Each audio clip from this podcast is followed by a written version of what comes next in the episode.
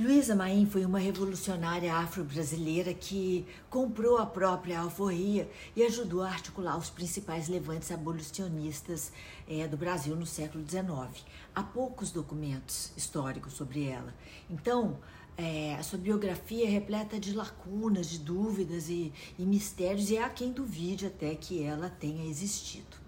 A vida de Luísa passou a ser documentada a partir dos relatos do poeta abolicionista Luiz Gama, que dizia ser filho dela, e falou um pouco sobre a personalidade e vida da, de sua mãe em textos autobiográficos.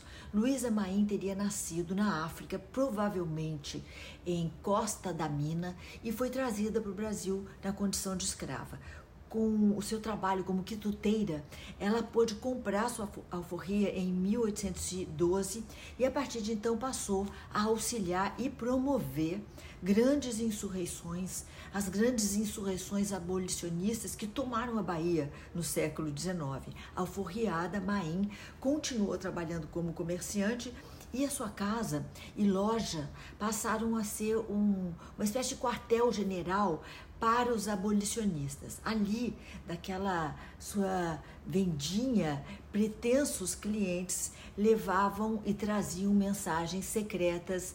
Tem uma belinha aqui.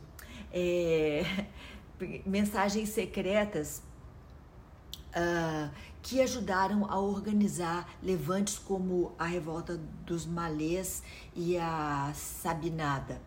Por conta do seu envolvimento com essas insurreições, Luísa Maim teria sido perseguida e deportada para Angola. Outras fontes dizem que a revolucionária fugiu para o Maranhão e lá passou o resto dos seus dias. A biografia de Luísa Maim não é comprovada por nenhum documento histórico e há alguns pesquisadores que acreditam que ela seja uma espécie de alter ego do poeta Luiz Gama. Seja como for, a história dela encoraja e inspira inúmeros brasileiros há décadas. E Luísa passa para a história como exemplo de garra e coragem para todos nós.